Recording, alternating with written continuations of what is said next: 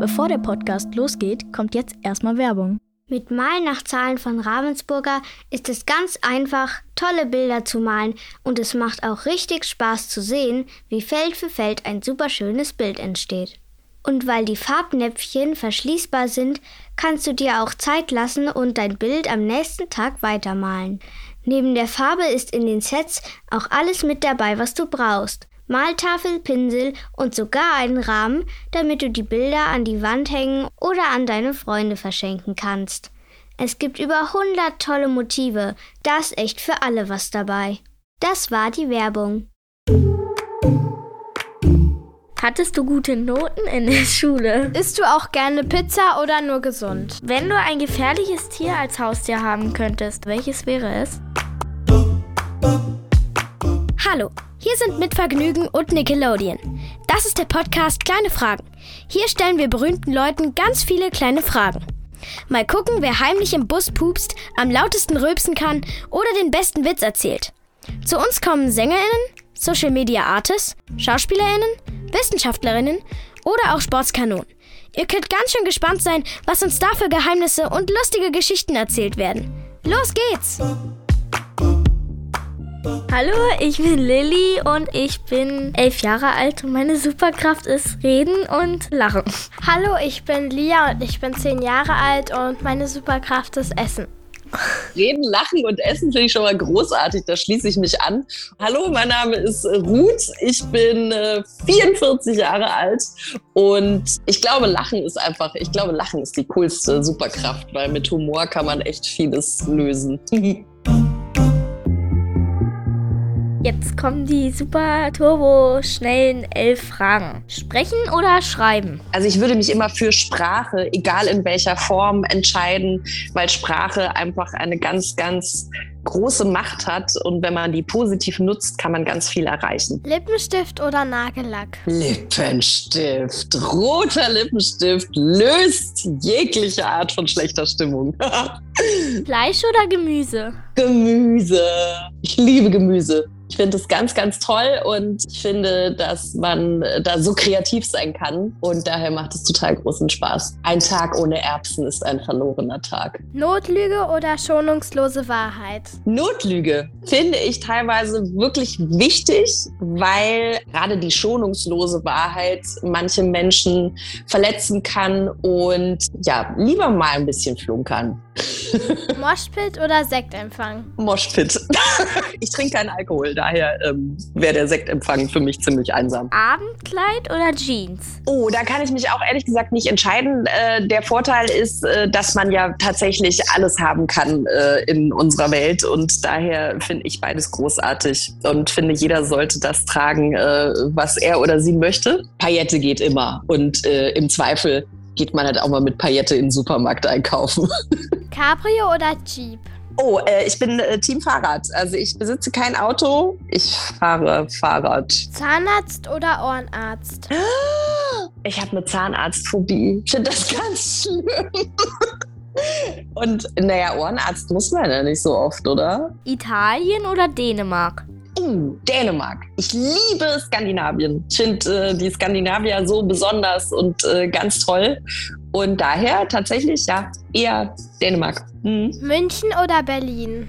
Ich bin in München geboren, aber ich liebe Berlin sehr. Berlin ist einfach wie so eine Rotzgöre mit Laufmasche in der Strumpfhose, die man aber einfach knutschen möchte, weil sie so frech ist. Einhorn oder Flamingo? Einhorn natürlich. Also ähm, ja, Einhorn, definitiv. Obwohl Flamingos natürlich auch wunderschön sind. Was bist du von Beruf?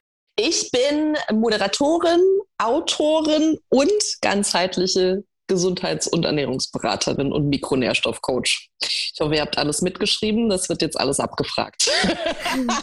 Wie ist dein Spitzname?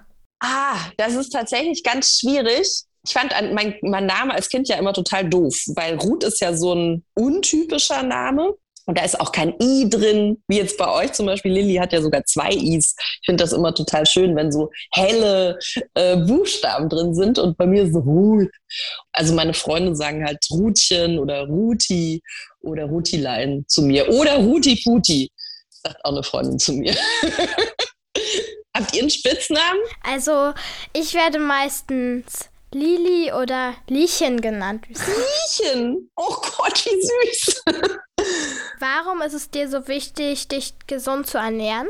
Ähm, unser Körper macht so viele tolle Sachen für uns. Also mein Körper kann unfassbar viel. Also als, äh, alleine, dass ich mich nicht ganz bewusst darauf konzentrieren muss, dass ich atme, dass ich laufe, dass ich äh, Dinge erledige, dass gerade meine Hand äh, das, was ich sage, unterstreicht. Das sind lauter so Automatismen, die mein Körper für mich regelt. Und ich bin dafür total dankbar und deswegen möchte ich ihm beziehungsweise ihr ist immer so lustig, dass man der Körper sagt, auch wenn man eine Frau ist. Also äh, jedenfalls in meinem Fall wäre es dann die Körper, äh, dass ich der was Gutes tue und dass ich mich kümmere und mich nicht zu sehr stresse. Und ähm, also das Bewusstsein war nicht immer da und man nimmt so viel für selbstverständlich. Aber das Wichtigste, was ich in meinem Studium gelernt habe, war wirklich diese unglaubliche Dankbarkeit meinem Körper gegenüber, was der uneingeschränkt zu mir macht. Also es ist wie eine absolute Übermutter für mich, äh, die, egal was für ein Bockmist ich baue, einfach immer versucht, äh, dass es mir gut geht. Isst du auch gerne Pizza oder nur gesund? Nee, ich esse selbstverständlich sehr, sehr gerne auch ungesund. Ähm, aber dann tatsächlich lieber so ein äh, Eis oder so. Also ich bin nicht so der Pizza-Fan, muss ich sagen. Nö. Also dann lieber irgendwie ja, so ein, so ein Eis mit Sahne und Soße und ganz viel Zeug drin und drauf oder, oder einen coolen Keks oder sowas. Oder Chips. Chips sind super. Chips und Pommes. Wobei ich ja Pommes finde ich sind nicht ungesund. Pommes sind Kartoffeln. Also, ich meine, ne? Wenn du ein gefährliches Tier als Haustier haben könntest, aber in der Größe einer Katze, welches wäre es? Ähm, ich wollte als Kind immer eine Tigerpython haben, die ja auch nicht ganz ungefährlich sind. Äh, dann habe ich aber in der Zuhandlung festgestellt, äh, was die essen, nämlich Mäuse. Und dann habe ich äh, dann doch zugunsten der Mäuse verzichtet, weil ich es, glaube ich, nicht übers Herz bringen würde, äh, Mäuschen an Tigerpythons zu verfüttern. Oh Gott. Das ist so traurig. Habt ihr Haustiere? Ja. Eine Schlange. Also ich habe eine Katze. Nein, Okay. ich habe eine Katze.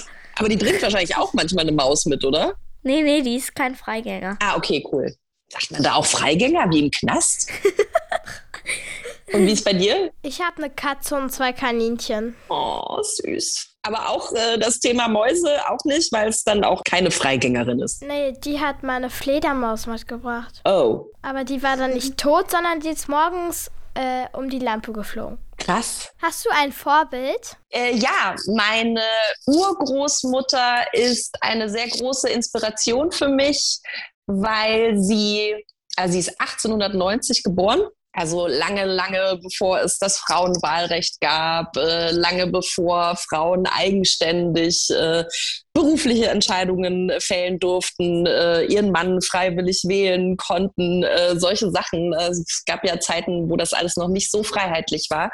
Und äh, sie war trotzdem einfach eine sehr, sehr starke Persönlichkeit. Sie hat Medizin studiert, sie hat sich gewehrt ähm, gegen Übergriffe. Sie war im äh, Konzentrationslager, das hat sie überlebt und hat danach dann auch nochmal sich mit ihrer Zahnarztpraxis selbstständig gemacht.